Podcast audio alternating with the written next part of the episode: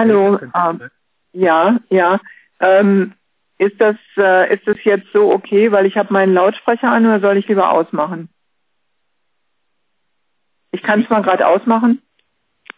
Ist es so besser, wenn ich so spreche? Ja, doch. Ist besser. Okay. Ja gut, äh, dann fange ich mal an. Also guten Abend. Ähm, ja, es sind äh, wirklich wilde Zeiten, das kann man nicht anders sagen. Und ähm, ich glaube, das ist eigentlich jetzt der geeignete Augenblick, in dem man sich äh, nochmal sehr bewusst darüber werden muss, dass äh, wir am besten alle sehr, sehr schnell Staatsbürger werden müssen. Ähm, weil es reicht ja nicht, sich jetzt aufzuregen über bestimmte Dinge, die passieren. Und ähm, es wäre auch fatal, wenn man sich jetzt in sein Mauseloch zurückzieht und sagt, ähm, ich kann ja sowieso nichts tun. Das ist ja äh, auch der Lieblingsspruch der Deutschen. Ähm, beides ist nicht richtig, sondern wir sind in einer ganz, ganz ähm, ähm, ja, grundlegenden Veränderungsphase der, der Weltgeschichte, so kann man es sagen, auch wenn sich das jetzt vielleicht so etwas hochtrabend anhört. Aber ähm, ich glaube schon, dass es, ähm, dass es die Sache trifft. Wir sprechen ja nicht umsonst immer wieder davon, dass wir ein neues Paradigma brauchen, dass wir neue Prinzipien brauchen, auf denen sowohl die Beziehungen unter den Staaten geordnet werden, nämlich die Prinzipien der Kooperation, äh, das Prinzip des ähm, eben das Interesse des jeweils anderen mit äh, in Rechnung zu stellen und nicht nur auf den eigenen Bauchnabel zu schauen. Und vor allen Dingen die Notwendigkeit, dass man die, die Idee des, des langfristigen Überlebens der Menschheit, also nicht im Sinne von reinem Überleben, sondern äh, des langfristig garantierten Überlebens der Zivilisation auf immer höheren Ebenen der Produktivität und der Kreativität äh, sicherstellen muss. Und äh, das ist natürlich eine, eine Denkweise und eine Herangehensweise, die wir heute bei der Politik ja überhaupt nicht finden. Da geht es um kurzfristige Maßnahmen und äh, um tatsächlich sehr häufig Aktionismus. Aber da, damit ist uns heute in, in der heutigen Krise ja nicht gedient, äh, wo wir sehen, dass die ganzen Ideologien der letzten 30, 40 Jahre, nämlich Monetarismus, ähm, Finanzglobalisierung, äh, die Idee, jeder kann machen, was er will, ähm, und überhaupt die Idee, dass es gar nicht so was gibt wie Wahrheit oder universell verbindliche Prinzipien, ähm, ja, das, ähm, das, das geht ja nicht. Also wenn man so rangeht, dann kommt man eben einfach nicht weiter, sondern man braucht tatsächlich ähm, die Idee, dass der Mensch eigentlich als kreatives Wesen in der Lage dazu ist, permanent seine Grundannahmen zu hinterfragen und dann bessere Lösungsmöglichkeiten zu finden. Und das ist eigentlich das, was die Menschheit von Adam und Eva eigentlich bis heute zu knapp acht Milliarden Menschen gebracht hat, nämlich diese Fähigkeit der Vernunft und die Fähigkeit, immer neue wissenschaftlich, kulturelle, technologische Lösungen zu finden und damit unser Bevölkerungspotenzial massiv zu erhöhen. Das ist natürlich eine totale ähm, also Sünde, sowas zu sagen in den Augen derjenigen ähm, Anhänger des Club of Rome oder derjenigen, die sagen, äh, die Welt ist begrenzt, äh, der Mensch äh, macht eigentlich nur alles kaputt. Und das ist eben ganz einfach nicht wahr. Also diese Ideologie müssen wir uns abschminken, wenn wir überhaupt ähm, jetzt diese große Krise der Menschheit lösen wollen. Und damit meine ich jetzt äh, nicht nur Corona und die Auswirkungen, sondern ich meine die weltweite Hungerskatastrophe, ich meine den ähm, tatsächlichen Bankrott des westlichen Finanzsystems und die Gefahr von Nuklearkrieg. Das sind alles große Probleme, die wir lösen müssen. Und auf der Ebene müssen wir eben uns auch angewöhnen zu denken, uns äh, dazu trainieren, äh, als Staatsbürger, äh, die tatsächlich überlegen, was, was muss eigentlich eine Regierung machen? Ja, was sind eigentlich jetzt die notwendigen Maßnahmen äh, und sich damit dem nötigen Rüstzeug dafür ausstatten? Ähm, ich möchte eigentlich äh, ganz kurz jetzt auch nochmal ähm, als Erinnerung ähm, daran äh, anknüpfen, dass ja jetzt gestern oder vielmehr vorgestern äh, es ein ganz wichtiges Ereignis in Chile gegeben hat. Für diejenigen, die etwas länger politisch sich schon beschäftigen, die wissen vielleicht noch, dass es 1973 einen blutigen Putsch gab gegen den damaligen Staatspräsidenten Allende, äh, was dann von einer ähm, extrem lange andauernden Diktatur gefolgt war unter dem faschistischen Diktator Augusto Pinochet. Und ähm, gestern hat äh, die äh, chilenische äh, Bevölkerung entschieden in einem äh, in einer Volksabstimmung, äh, dass die Verfassung, die von 1990, 1980, die dieser Pinochet damals dann erlassen hat, die bis heute in Chile gegolten hat, dass diese Verfassung jetzt endgültig auf den Müllhaufen geworfen wird und dass eine verfassungsgebende Versammlung zusammentritt, um eine neue Verfassung zu schreiben. Und äh, das ist insofern sehr wichtig, weil diese, äh, diese Verfassung, diese sogenannte Verfassung, eine Scheinverfassung, äh, die damals ähm, von dem Pinochet durchgedrückt wurde, ähm, das ist eigentlich so, dass ähm, ja das Beispiel dafür für für das, was wir als äh, Privatisierung, Deregulierung ähm, in den in allen ähm, westlichen Ländern ja gesehen haben in den letzten äh, Jahrzehnten. Äh, und äh, das war so das Paradebeispiel der Universität von Chicago, äh, der Chicago Boys, nämlich ein sogenanntes Wirtschaftswunder, was darauf basierte, dass die äh, Chilenen damals also ihre gesamten wirtschaftlichen und politischen Rechte ver verloren hatten und äh, im Zentrum dieses perversen Systems stand halt die Privatisierung des Rentensystems. Äh, und das hat dazu geführt, dass äh, Chile eben nicht nur eine Diktatur war über viele, über eine lange Zeit, sondern eben die Menschen dort extrem ausgeplündert wurden. Und dieses sogenannte chilenische Wunder wurde in aller Welt als das Paradebeispiel verkauft für den Neoliberalismus. Und ähm, insofern auch wenn das jetzt sicherlich nicht die akuten Probleme in Chile löst, äh, die gigantisch sind, ähm, weil gerade dort eben äh, die Austeritätspolitik und äh, die ganze IWF-Schocktherapie äh, da immer weitergeführt wurde äh, in den letzten Jahren, wo es ja auch massiv, massive soziale Proteste gab, ähm, ist es doch ein ganz wichtiger Punkt und es wurde in Chile sehr stark gefeiert. Die Leute waren, also trotz Corona sind die da zu diesen Abstimmungen gegangen und haben auf den Straßen gefeiert, dass sie endlich, endlich, endlich dieses, äh, dieses verhasste, diese verhasste Verfassung da losgeworden sind. Äh, und ähm, jetzt ist natürlich die Aufgabe, es besser zu machen, eine neue Verfassung zu entwickeln, die dann auch mit entsprechender einer Wirtschaftsaufbaupolitik ähm, ähm, eben verbunden sein muss, was wiederum natürlich nur geht, wenn tatsächlich ähm, das Konzept äh, einer neuen gerechten Weltwirtschaftsordnung äh, und ähm, Kredit für Industrie, für ähm, das Sozialsystem, äh, für Bildung, für Forschung und so weiter zur Verfügung gestellt wird. Und das ist natürlich der große, große Kampf in allen Nationen äh, weltweit, vor, also vor allen Dingen im Westen.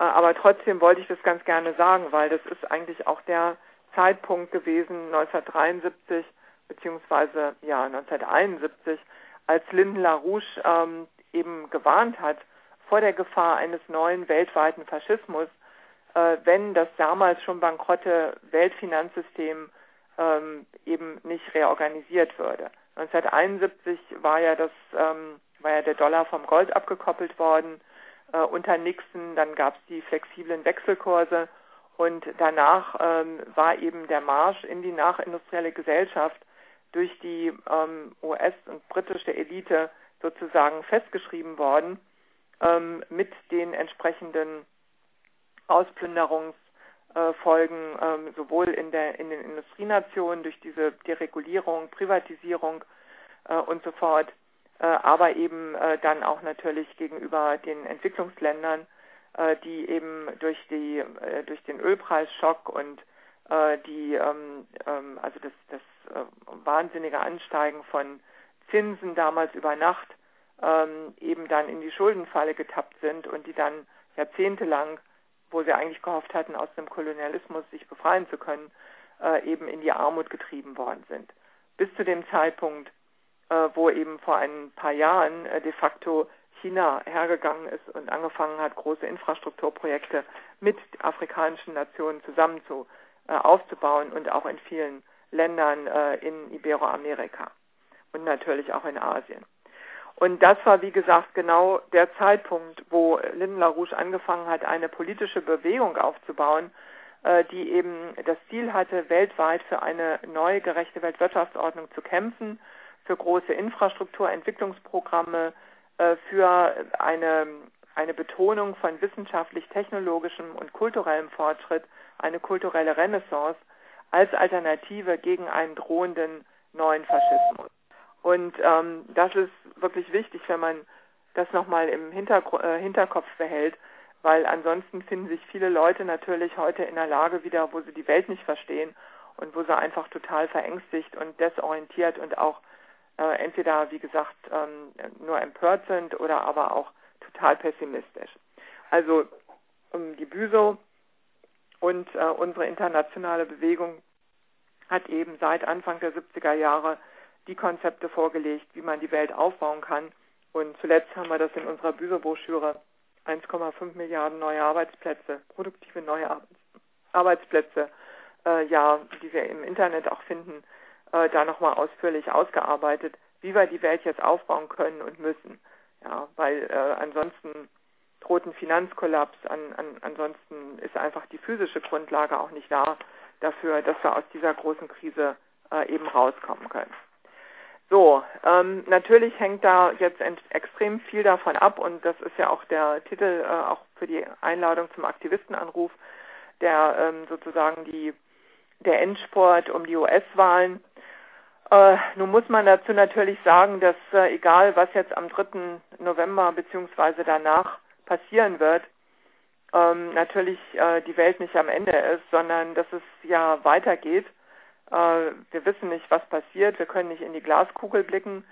Aber es ist, wie Frau Zeppler-Rouge heute in einem äh, Internetforum äh, ganz richtig ja sagte, ähm, ja so, dass äh, Präsident Trump noch bis ähm, Januar nächsten Jahres der US, der gewählte US-Präsident ist, ähm, egal ob er nun gewinnt oder verliert, ist er bis dahin ähm, der Verantwortliche für die US-Politik.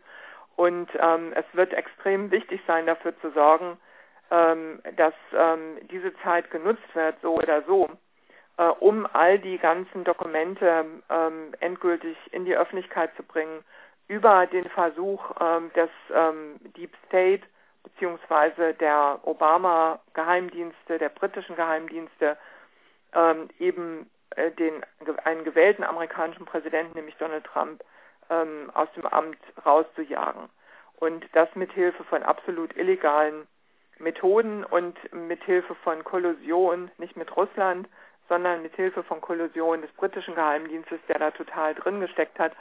Und ähm, äh, da diese Dinge müssen absolut an die Öffentlichkeit kommen, äh, weil ansonsten ähm, wird der wird eben die USA auch keine Republik mehr sein, sondern einfach eine ja also im Grunde eine, eine Art von Diktatur wo sich, wo sich Geheimdienste und andere Finanzinteressen, die damit verbunden sind, eben rücksichtslos einer Lage bemächtigen und einer Bevölkerung, äh, die dann natürlich auch keine Perspektive mehr hat, äh, schon gar nicht wirtschaftlich, schon gar nicht sozial. Denn was immer man jetzt über Trump sagen äh, kann oder will, eins ist klar, er hat von vornherein gesagt, und da auf der Grundlage ist auch gewählt worden, dass er das Verhältnis zu Russland verbessern will dass er die Regimewechselkriege ähm, äh, stoppen will. Und ähm, das alleine war schon Grund genug dafür, ihn im Grunde da zur Zielscheibe zu machen. Ja, also da geht jetzt der Kampf natürlich äh, in diesen letzten Tagen noch voll weiter, der Wahlkampf zum einen, äh, aber ähm, und äh, auch die Aufdeckung über äh, die äh, sehr unrühmliche Rolle von ähm, dem demokratischen Präsidentschaftskandidaten Joe Biden. Dazu will ich gleich noch ein bisschen was sagen.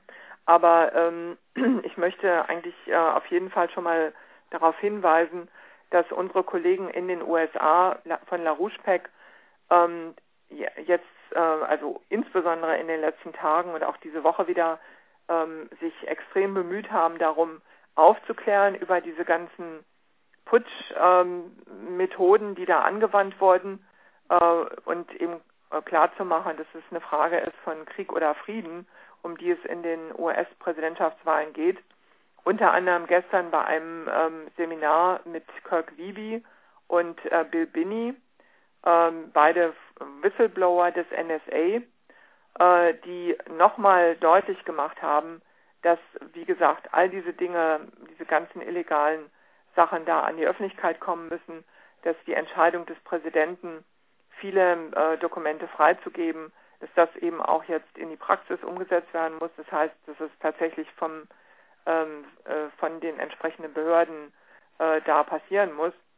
Äh, und ähm, ja, also das ist sozusagen äh, ganz wichtig, dass da in den USA einfach ähm, die Sachen bekannt werden und dass es da nicht so weitergeht wie ähm, damals nach der äh, Ermordung von Präsident Kennedy, wo es einen totalen Cover abgegeben hat, äh, oder eben bei 9-11, äh, wo die Rolle ähm, der Saudis, aber eben vor allen Dingen auch ähm, ja, die Rolle interner Kreise in den USA, unter anderem das Verschweigen der NSA über Informationen darüber, was da eigentlich mit ähm, 9-11 ähm, bevorstand, äh, wo es ja Warnungen gegeben hat, die dann einfach nicht weitergegeben worden sind.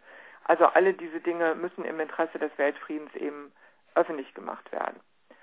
Äh, heute hat auch ähm, Kirk Wiebe äh, zusammen mit Harley Schlenger äh, ein Bild gegeben über die Lage in den USA äh, zu also ähm, einem Personenkreis in, ähm, in Europa, äh, wo auch äh, es um die US-Wahl ging.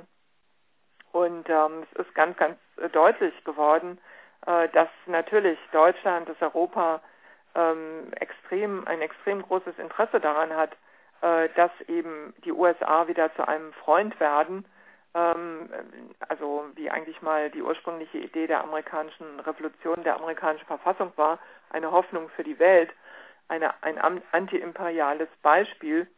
Äh, und ähm, das, äh, das natürlich mit der gegenwärtigen Politik, wo die Kriegspartei auch in der Trump-Regierung ähm, sehr viel äh, an Unheil macht, nämlich vor allen Dingen ähm, Außenminister Pompeo, äh, dass das eben absolut keine Zukunft hat, sondern dass uns das direkt eben in eine äh, strategische Konfrontation mit Russland und China bringt. Also, ähm, zu dem Punkt möchte ich jetzt gleich sagen, ähm, dass, an, äh, dass tatsächlich die, äh, die strategische ähm, Auseinandersetzung natürlich voll weitergeht ähm, und dass aber glücklicherweise sowohl Präsident Putin als auch die chinesische Regierung äh, da eigentlich auf einer hohen Ebene dem begegnet. Ähm, Putin hat äh, ja jetzt gerade eine sehr wichtige Rede gehalten beim Waldai-Diskussionsclub, wo er äh, gesagt hat, dass die Welt jetzt in einer absolut unhaltbaren äh, Situation ist und dass man dringliche Veränderungen braucht. Ähm, er hat ja seit Januar bereits äh, dafür geworben, dass die ständigen Mitglieder des Sicherheitsrates, die fünf, ähm, zu einem Treffen zusammenkommen, weil sie die Verantwortung tragen für die Zukunft der Welt und dass man neue Möglichkeiten findet jenseits jeglicher äh, Konfrontation.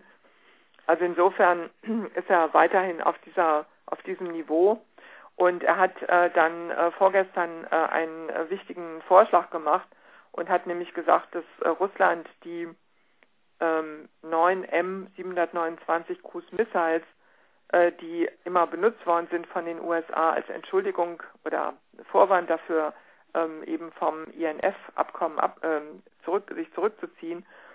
Ähm, diese äh, Cruise Missiles, so sagte Putin, äh, würde Russland ähm, nicht mehr nutzen, ähm, weil da gibt es eben den Disput darüber, fallen jetzt unter INF-Kriterien ähm, oder nicht und, und wie weit ist die Reichweite und so weiter. Putin hat gesagt, also Russland wird die nicht mehr einsetzen, soweit käme man den USA entgegen oder nicht mehr. Also einsetzen tun sie ja sowieso nicht, aber sie sind eben vorhanden.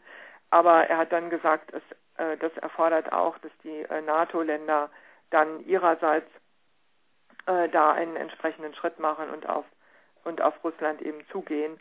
Ähm, und äh, er hat dann nochmal betont, dass es ganz wichtig ist, dass man nicht in eine unkontrollierte Eskalation ähm, da ähm, äh, abgleitet.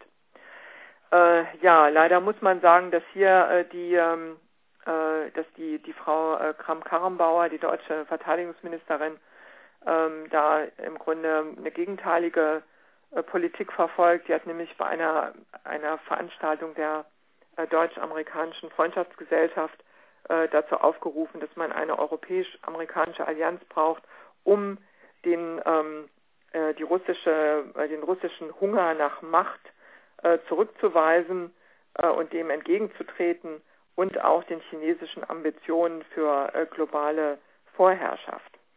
Also ich glaube, die Frau Kramp-Karrenbauer äh, hatte da irgendwie, ähm, ich weiß nicht, was Falsches gegessen, getrunken oder was auch immer. Auf jeden Fall scheint ihre Wahrnehmungsfähigkeit sehr eingeschränkt gewesen zu sein, als sie das gesagt hat. Denn äh, die einzigen, die im Augenblick diese imperiale Politik ähm, verfolgen, ist tatsächlich die Kriegspartei in den USA ähm, personifiziert äh, von Pompeo und äh, den entsprechenden äh, britischen Netzwerken. Äh, dementsprechend fiel auch die äh, chinesische Reaktion aus auf äh, das ähm, absolut konfrontative Verhalten von dem amerikanischen Außenminister Mike Pompeo bei dem US-Indien 2 plus 2 Meeting, ähm, wo er ja in Pompeo ja in, in Indien war und wo er also Indien wieder massiv, äh, China massiv attackiert hat. Ähm, es wolle also da die, die Oberherrschaft gewinnen und man müsse also gegen China äh, sich da äh, positionieren. Und da hat dann der chinesische Sprecher des Außenministeriums Wang Ben, Wenbin äh, gesagt, äh, was Pompeo eigentlich will, ist, dass China wieder in äh, Armut und Rückständigkeit äh, zurückfällt. Und ähm, was er will für die ganze Welt ist, dass die Welt in einen Abgrund von Konfrontation und, ähm, und äh, Zerstrittenheit äh, zurückfällt. Und äh, das ist die, äh, das ist bei weitem, ähm, diese Haltung ist bei weitem der, die größte Bedrohung für die heutige Welt. Und er hat dann weiter gesagt, ähm, also Pompeo ähm, wurde leider nicht in der, in der richtigen ähm, Zeit geboren. Nämlich heute äh, ist, ähm, ist der Trend äh, für Frieden, Entwicklung und Win-Win-Kooperation ähm, äh, also unbesiegbar und äh, es ist, ist, nicht mehr alleine also die ähm, das also die Fähigkeit eines einzigen Landes ähm, Entwicklung und äh, Stärke zu haben und äh, diese übelwollenden Lügen und Anschuldigungen können ähm, absolut nichts an der Tatsache ändern, dass China äh, sich der friedlichen Entwicklung verschrieben hat und Win-Win-Kooperation und er kann auch nicht das Momentum äh, des chinesischen Volkes stoppen, äh, das sich einer nationalen Erneuerung verschrieben hat. China ist eine Chance, äh, keine Drohung, es ist ein Partner und kein Rivale. Also ähm, das ist, ähm, ich habe es extra noch mal etwas ausführlicher zitiert, weil man da sieht, wie wirkliche äh, Staatsmänner ähm, argumentieren und auf welcher Ebene sie sind. Und das ist die Ebene, die wir, die wir weltweit brauchen, äh, um überhaupt ähm, die ganzen Probleme lösen zu können, mit denen wir es jetzt auf einmal äh, zu tun haben. Ähm, ich möchte an der Stelle auch anmerken, dass das, was der größte Albtraum äh, der Neokons und der Kriegspartei äh, gewesen ist, was wir schon vor mehreren Jahren gesehen haben, nämlich äh, dass ähm, China äh, sein Programm Made in China 2025 ähm, äh, also verfolgt, dass das jetzt nochmal also äh, sich ähm, also dass dieser Albtraum jetzt tatsächlich nochmal ganz neu für diese Leute Realität wird. Denn ähm, die Diskussionen, die jetzt für den nächsten Fünfjahresplan des Zentralkomitees ähm, der Kommunistischen Partei in China stattfinden, fokussieren sich unter anderem, soweit man es bisher weiß, eben genau darauf, ähm, dieses Programm äh, Made in China 2025 zu realisieren und zwar noch viel schneller und stärker, als sie das vorher schon geplant hatten. Und zwar geht es dabei um zehn ähm, Bereiche der Wirtschaft und der Forschung, in denen China eine absolute ähm, Exzellenz äh, weltweit erreichen will. Und äh, China sieht das in der gegenwärtigen Krise äh, wo die globalisierte Wirtschaft im Westen natürlich kollabiert, äh, erst recht als eine Verpflichtung, ähm, das eigene Land ähm, mit, diesen, mit dieser Methode voranzubringen, nämlich einer Produktivitätssteigerung in verschiedenen äh, Gegenden des Landes, die nochmal auf, auf ganz neue, eine ganz neue Grundlage zu stellen und damit eben China selber intern auch so zu entwickeln, dass es eine wirkliche Spitzenstellung erreicht. Und ähm, also der Fokus liegt jetzt natürlich schon noch in, äh, in, in der internationalen äh, Wirtschaftskooperation. Da ist China im Übrigen äh, natürlich auch sozusagen der einzige Lichtblick äh, in der Weltwirtschaft, weil die Exporte nach China äh, wieder funktionieren. Der Handel mit China, während überall anders das kollabiert. Aber sie haben sich ganz explizit jetzt nochmal diesem, äh, diesem Programm verschrieben, was wie gesagt also schon vor einigen Jahren für totale Entsetzensschrei gesorgt hat von Organisationen wie Merix oder anderen, was letztendlich auch diese absolut übelwollende Propaganda äh, gegen China mit beflügelt hat, weil es ist ja klar, wenn, wenn ein Land wie China, was so wirtschaftlich und politisch und von der Einwohnerzahl her so, so eine Bedeutung hat, wenn die tatsächlich jetzt nochmal so richtig loslegen und äh, den wissenschaftlich-technologischen Fortschritt komplett in den Vordergrund stellen, dann kann man sich ungefähr äh, vorstellen, was das für eine Herausforderung ist für dieses bankrotte äh, westliche Finanzsystem, was nur von der Substanz lebt, wo wir hier noch mit dem Green New Deal uns äh, zusätzlich äh, noch kaputt machen äh, und äh, wo im Grunde das Hauptziel ist, die Bankenrettung, Rettung des bankrotten Finanzsystems, dann ist klar, dass naja, dann ist klar, wer dann den Systemwettbewerb gewinnt. Es muss aber nicht so sein, denn wir können ja schließlich jederzeit die Notbremse ziehen und sagen, wir berufen uns auch wieder und beziehen uns auch wieder auf unsere besten Prinzipien als Industrienation, als Wissenschaftsnation, was im Übrigen China ja intensiv studiert hat, was Teil ihres Erfolges ist. So, also äh, das ist sozusagen äh, das, was äh, weltweit los ist. Also die Chancen sind enorm. Wir können uns wirklich auf einen anderen Kurs begeben. In Europa, in Deutschland. Wir müssen es mit den Kräften verbünden, die tatsächlich den Fortschritt wollen äh, und nicht äh, und nicht den Rückschritt. Äh, und äh, von China können wir natürlich auch sehr viel lernen in Bezug auf die Bekämpfung der Pandemie. Tobias hat es ja zu Anfang schon angesprochen. Äh, und ähm, nämlich die Herangehensweise, wirklich Massentests zu machen und äh, dann tatsächlich ähm, auch systematisch dafür zu sorgen, dass die Leute, die positiv getestet sind, dass die in Quarantäne gehen, dass die Leute, die krank sind, auch gut behandelt werden können. All das ist in China ein Gesamtkonzept und äh, das fehlt halt bisher hier noch. Ähm, und das ändert, also dass das so einen Erfolg hat, hatten wir in Wuhan gesehen, aber wir haben es natürlich auch in Peking gesehen und jetzt in äh, Qingdao. Äh, und äh, es ist interessant, dass China jetzt auch ziemlich chinesische Presse, die chinesische Presse auch berichtet über äh, die äh, Herangehensweise in der Slowakei, äh, die sich ja entschlossen haben, praktisch alle äh, Bürger äh, über zehn Jahren zu testen. Das sind ähm, ungefähr fünf Millionen Slowaken. Äh, da ist ein sozusagen eine Art Testlauf äh, am äh, letzten Wochenende schon passiert vor allen Dingen in den vier hauptbetroffenen Regionen, die an den Grenzen sind. Die Slowakei ja, hat ja ganz viele Nachbarn und da sind sehr, sehr viele Fälle. Da hat man das durchgezogen. Man hat bei, ich glaube, etwa 110.000 Menschen ähm, ungefähr 6.000 äh, Menschen finden, gefunden, die positiv getestet wurden, äh, die man ansonsten gar nicht entdeckt hätte. Ja, und jetzt die nächsten Wochenenden wird das also konsequent äh, durchgeführt, was natürlich, ähm, was natürlich äh, wirklich ein sehr großer logistischer Aufwand ist. Aber die Slowakei ist da offensichtlich entschlossen, das zu machen. Sie haben auch viele, viele Leute ähm, äh, mobilisiert und herangezogen. Und das ist tatsächlich ähm, sehr wichtig. Und so ein Programm, so eine Herangehensweise brauchen wir eben auch hier in Deutschland und in anderen europäischen Ländern, weil es ist vollkommen hirnrissig, um es mal direkt zu sagen, äh, einfach ähm, bestimmte ähm, bestimmte Teile der Gesellschaft oder der Wirtschaft oder in dem Fall, wie es hier in Deutschland ist, ähm, Restaurants, Hotels und so weiter einfach so zu schließen äh, und dann zu sagen, ja gut, damit äh, kriegen wir das Problem irgendwie in den Griff.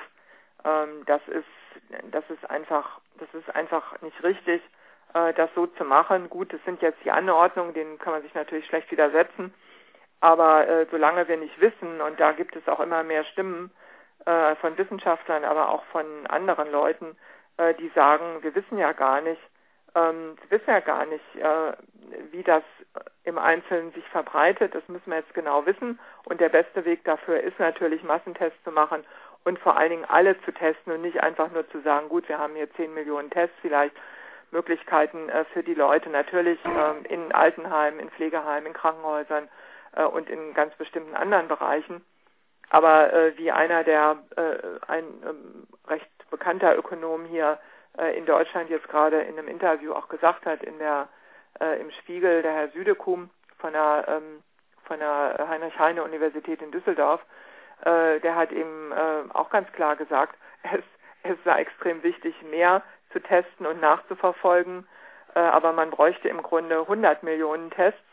Äh, und ähm, dann, man müsste die Zahl der Schnelltests erhöhen und die Tests verbessern.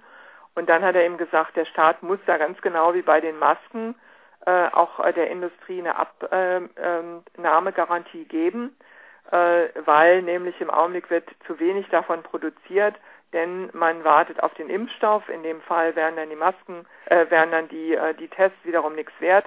Deswegen müsste der Staat äh, diese Garantien aussprechen. Das würde auch natürlich richtig viel Geld bedeuten, aber das wäre wesentlich günstiger und billiger als ein dritter und vierter Lockdown.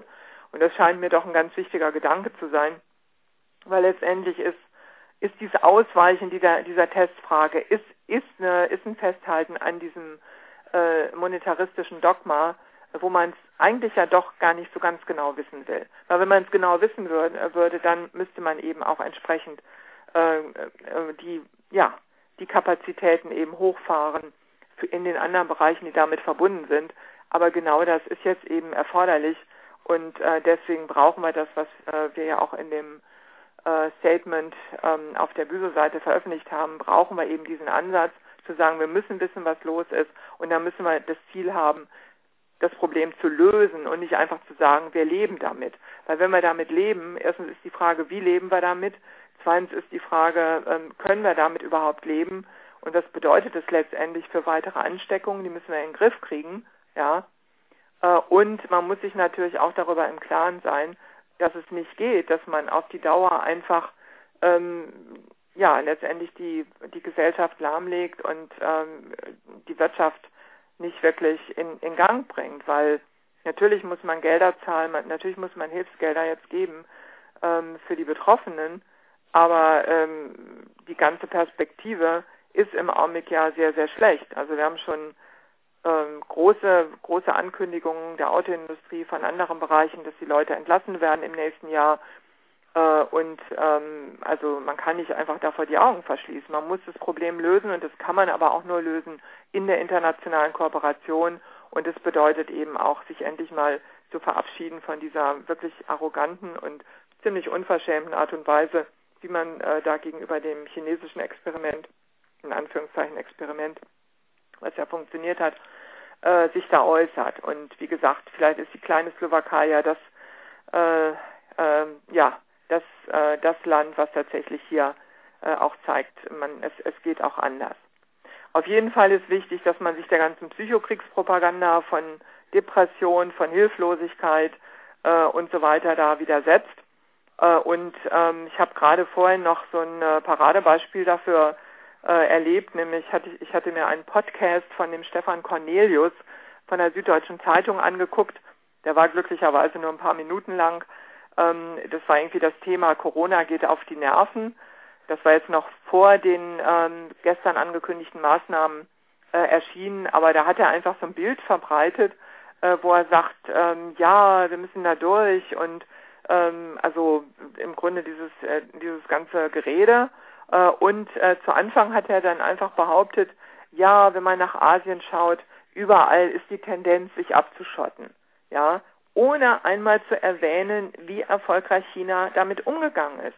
Und ich habe dem der Süddeutschen Zeitungsredaktion, weil da gab es so eine einfache Möglichkeit, äh, Fehler der Redaktion äh, dahin zu schreiben, habe ich ihnen eben eine, äh, eine Mail geschrieben und habe gesagt, dass der Herr Cornelius ähm, wenn er schon darüber redet, dass Corona auf die Nerven geht, äh, dann auch die Pflicht hat, darüber zu sprechen, was eben für äh, erfolgreiche Methoden angewandt worden sind und dass es schlicht und einfach nicht stimmt, einfach im Bausch und Bogen zu behaupten, Asien schottet sich ab und das war's dann. Na, mal sehen, ob ich da eine Reaktion kriege. Also auf jeden Fall, was ich Sie bitten möchte, ist, dass Sie eben helfen, äh, auch ähm, dieses Statement zu verbreiten. Ich weiß, da gibt es viele Punkte, da gibt es viel Diskussion, ist auch so gewollt, äh, aber man muss auch sich wirklich darauf konzentrieren, wo sind, wo sind denn Lösungen? Was kann man tun? Wie kommt man weiter? Und äh, darauf ist dieses Statement äh, ausgerichtet. Äh, und wenn man das jetzt mal zusammennimmt mit unserem Wirtschaftsaufbauprogramm, dann glaube ich, ist äh, ziemlich klar, dass das eben zumindest mal eben eine Richtung ähm, äh, zeigt, ähm, entlang der man sich eben für die Zukunft orientieren kann. So, ähm, das äh, war es eigentlich jetzt mal von meiner Seite als so ein, so ein Bild darüber, mit was wir im Augenblick zu tun haben. Äh, ich möchte Sie aber auf jeden Fall nochmal darauf hinweisen, für die, die Englisch können, ähm, bisher nur auf Englisch verfügbar, aber wird sich hoffentlich bald ändern. Äh, auf der äh, Webseite des äh, Schiller-Institutes finden Sie eine, eine, also Beiträge und ähm, auch das sozusagen das Gründungsstatement ähm, des äh, Committees ähm, for the Coincidence of Opposites, also des Komitee der Ko Koinzidenz der Oppositorum, was von Frau Zeppler-Rouge initiiert wurde. Wir hatten schon mal darüber gesprochen, ähm, wir hatten auch auf der Büse-Webseite kurz darüber berichtet. Das ist eine Initiative von Frau Zeppler-Rouge in ihrer Funktion als Vorsitzende des Schiller-Instituts und als Gründerin, äh, eine internationale ähm, Allianz zusammenzubringen, vor allen Dingen von äh, Leuten aus dem Gesundheitsbereich, ähm, Vertretern aus Afrika, aber eben auch Landwirten, um ähm, ein Beispiel dafür zu geben, wie man zusammenarbeiten kann, dafür eben die ungenutzten Kapazitäten zusammenzubringen für eine Lösung und ganz konkret eben auch zu intervenieren und zu helfen, äh, dass diese ganze schreckliche Hungersnot in Afrika, die durch die ganze Corona-Geschichte natürlich noch schlimmer geworden ist, in Angriff zu nehmen. Und äh, der Name, äh, der, der, Name, der ein bisschen ungewöhnlich ist, weil die meisten Leute das nicht kennen, äh, das stammt eben von, äh, das ist ein Begriff von dem großen Kardinal und Wissenschaftler und Humanisten Nikolaus von äh, Kues, äh, der eben immer betont hat, dass wenn man eine Lösung finden will für scheinbar ähm, also un, sich, sich äh, unversöhnlich gegenüberstehende Gegensätze, dass man sich dann auf eine höhere Ebene des Denkens begeben muss, äh, von der aus man dann die Probleme lösen kann, und zwar dann für alle. Ja. Und das ist im Grunde ja die Herausforderung, äh, und da bin ich wieder am Anfang, die Frage, Staatsbürger zu sein, äh, bedeutet eben, sich wirklich ja, reinzubringen, Verantwortung zu übernehmen und sich vor allen Dingen dieser ganzen Pessimismuswelle, äh, die es ähm, die es da gibt, ähm, zu widersetzen und tatsächlich einen Optimismus und eine positive Orientierung reinzubringen dafür, äh, was die Möglichkeiten sind der Zusammenarbeit, ähm, dass wir all diese Krisen lösen können und dass es da wirklich eine Perspektive gibt, äh, wenn wir uns darauf konzentrieren und wenn wir vor allen Dingen auch über äh, die erfolgreichen äh, Beispiele reden, wo etwas funktioniert hat. Wie gesagt, China, wie gesagt, die Seidenstraße äh, und ähm, viele, viele ähm, Möglichkeiten, die natürlich politisch jetzt umgesetzt werden müssen, weil wir es mit einer akuten Situation zu tun haben. Deswegen ja auch immer wieder unser ähm, Bestehen darauf, dass es zu diesem Gipfeltreffen der, ähm, der Führer der ähm, UN-Sicherheitsratsnationen äh, kommen muss, ähm, weil das die Ebene ist, auf der diese Probleme nur angepackt werden können. Aber das bedeutet nicht, dass man als einzelner Mensch da nichts tun kann. Im Gegenteil, wir müssen dafür äh, die, das Klima schaffen und äh, müssen unseren Mitbürgern, und dazu gehören ja auch Politiker, äh, klar machen, äh, wo es lang geht. Also jetzt höre ich mal auf und ich hoffe, wir haben eine gute Diskussion.